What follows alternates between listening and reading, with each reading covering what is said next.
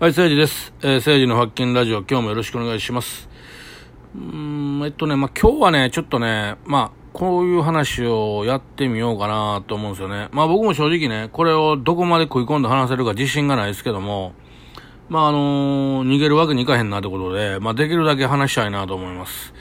あのーまあ今、あのーよくね、えー統一教会のことで、えーいろんなね、有名人の方が、えー追求すろ、追求すろ、追求しろとやってるし、まあ特に野党なんかは、やっぱり自民党と統一教会の関係を暴くということで、まあ躍起になってますけども、まあ正直ね、僕から見た目で言うとね、本当に本当のこと言ってないんですよ。本当に本当のことね。例えば、えー、統一教会には、これはもう間違いなく、日本のゴッドファーザーが絡んでるじゃないですか。ね、裏のフィクサーの人が絡んでるじゃないですか。で、この裏のフィクサーの人っていうのは、まあ、明らかにヤクザも動かせるような、すごい、えー権力持ってるんで、だここになかなか言えないっていうのがあってね。例えばあのー、しんすけさんが、島田しんすけさんが、まあ一応あのー芸能界退場になりましたね。あれは自分自身でまあ辞めたわけですけども、それのきっかけになった大元って、まあこの裏フィクサーの人が抱えてる団体と揉めたんですよ。で、こういうのってやっぱりいろんなところであると思うんですね。特に有名人は。何かこう、その人らのことに関して言うと、抗議が来まくるみたいなね。だから、正直そこのところを突っ込んでる人ほぼいなくて、まあこのことをめちゃくちゃ頑張って追求してる弁護士の人も知っていながら知らんぷりしてるんですよ。なぜこんな、えー、右翼の人らと統一教会が絡んでるんですかねそこが不思議なんですよって言ってんねんけど、これね、すぐわかることなんですね。ちょっと調べたらね。だからその無名の、無名の、有名でない無名の人がボンボン実名出して、その人の、フィクサーの人が、あのー実はツイッターのトレンドになったりもしたんですよね。だからその、ほとんどの人知ってるけど、その本当、有名な影響力がある人らは本当のこと言えないっていう状況。実はこれね、この構造は、その統一教会のことを、こう、統一教会と関係があって、まあ、白を切ってるっていうか、あの、わかんないみたいに言ってる議員の人の構図と、ほぼほぼ変わってないんですよ。だからその、すごく統一教会との関係を追求してる、ね、私たちは頑張って追求してるって言ってる人でも、やっぱその、絶対絡んでるだろう、すっごいおっかない人のことは言えないわけですよね。うん。で、俺もこれ当たり前やと思うんですよ。あの、有名人がその人の名前出していろいろ批判したら、多分ね、あの、すっごい邪魔くさいことになると思うんですね。もう本当に。島田紳介さんみたいな状態になっていくと思うんですよ。だから出せないっていうのは当然だと思うんですけど、ただね、あのーそれをほとんどの人は知ってるわけじゃないですか。ね、あの、例えばひろゆきさんなんかでも結構言ってるんですけど、あの、肝心なことはやっぱり言ってないわけですよね。そこはやっぱり触れてないんですよ。だから、うーん、なんでしょうね。やっぱり本気で、えー、なんとか、こう、解決しようっていうか、その、やっぱりね、その、ちょっと、霊感商法なりなんなりと、その、やっぱりこう、被害者がおるような団体と繋がってるってことがダメだって思ってるのに、あのーやっぱりこう、本当の意味でこう、それを転覆っていうか、裏返せない状況があるじゃないですか。で、それはみんな分かってて、でも、そこは触れれないからタブーだね、無理だねって感じで、その他の外枠から言ってるんやけど、まあ実際ね、その関係のあった議員の人でも、本当に本当のこと言えないと思うんですよ。言った瞬間、やっぱりその、結構抹殺されちゃう可能性高いから、で、こういうことを、やっぱり、あの、有名な人言えないから、俺らみたいな無名の素人が言うべきちゃうかなって僕最近思ってきて、だってすごくないですか？あの本当に無名の何も知らない素人の人が、まあ、あの中にはね、多分お子ちゃまもいて、どんだけその出してる名前がやばい名前かって全然わからんと書いてる人もいっぱいいるんですよ。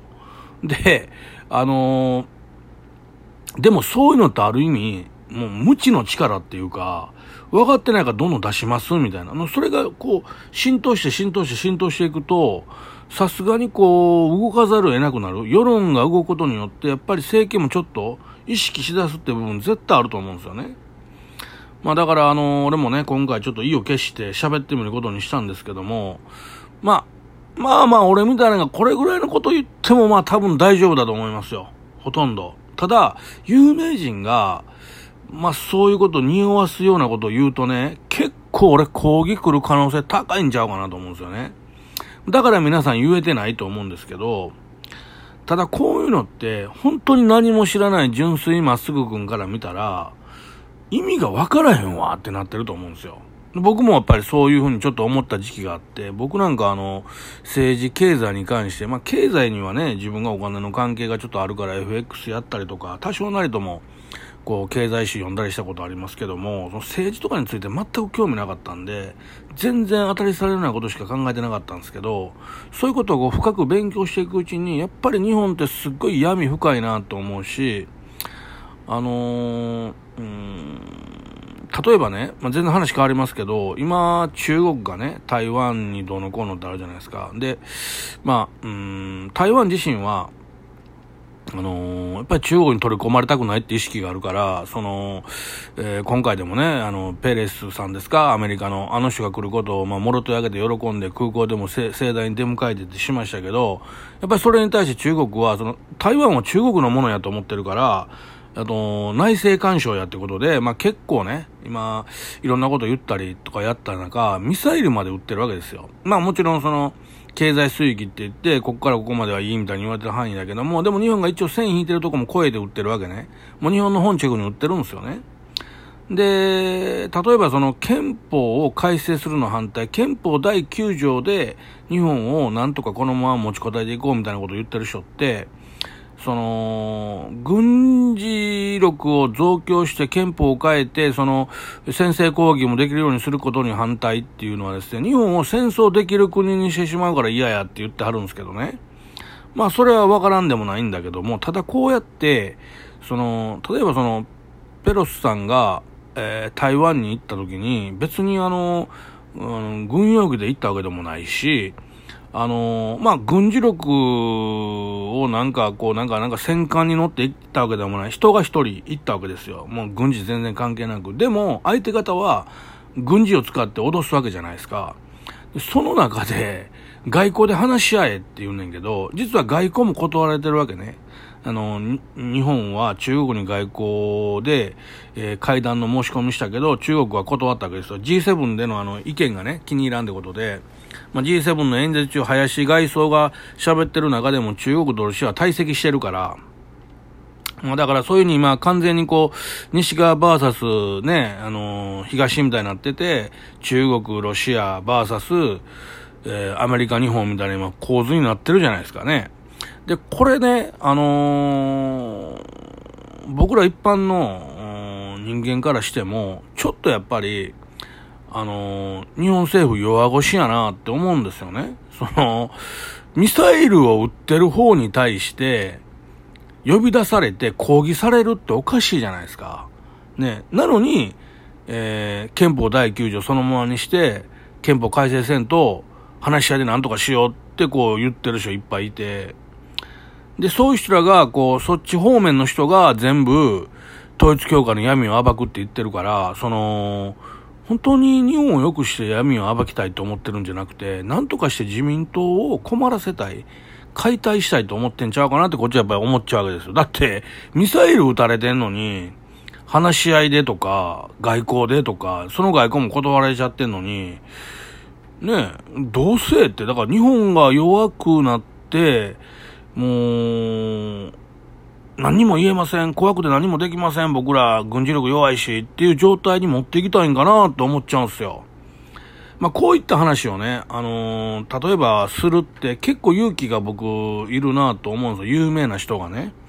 あの、ていうのは、いろんなところから攻撃来たり、反発食らったりするし、特に僕なんて、中国の人も韓国の人も好きな人がめちゃくちゃいて、もう尊敬する中国人、韓国人僕いっぱいいますよ。だからなかなかね、中国のこと、韓国のことをね、それはたとえ政府と個人は別やと言っても、なかなか話しにくいってあるから、で、結構話せなかったんですけど、まあ最近は話すようにしてます。うん。そうしないとやっぱりちょっとバランス取れないんでね。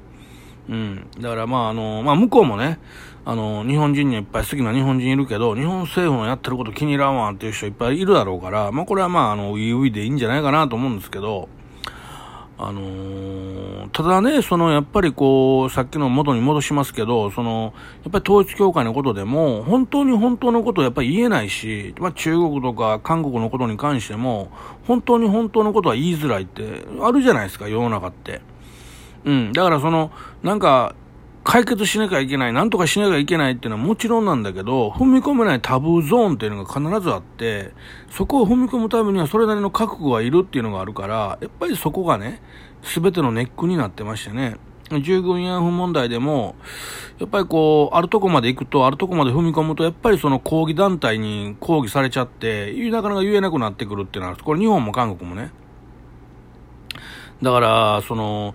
思ってることを素直に全て喋りきるってなかなか有名人の人が言うの難しいと思うんで、僕らみたいなこの無名がね、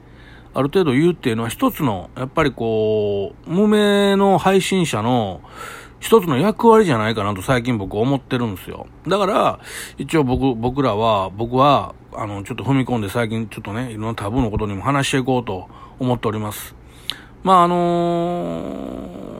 それによって、実は得るものがほぼほぼないんですけど、ただ自分の中での心の解釈っていうか、まああの、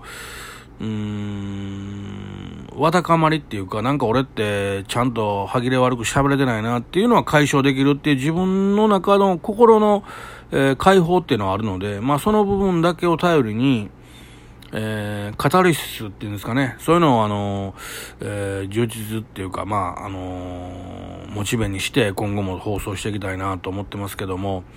あの、結構なね、アンチの人が僕に一人ついてるんですけども、今後やめてくださいね、本当に。あの、いろいろ言うのね。あの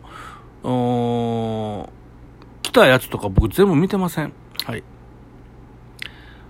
終わりです。はい。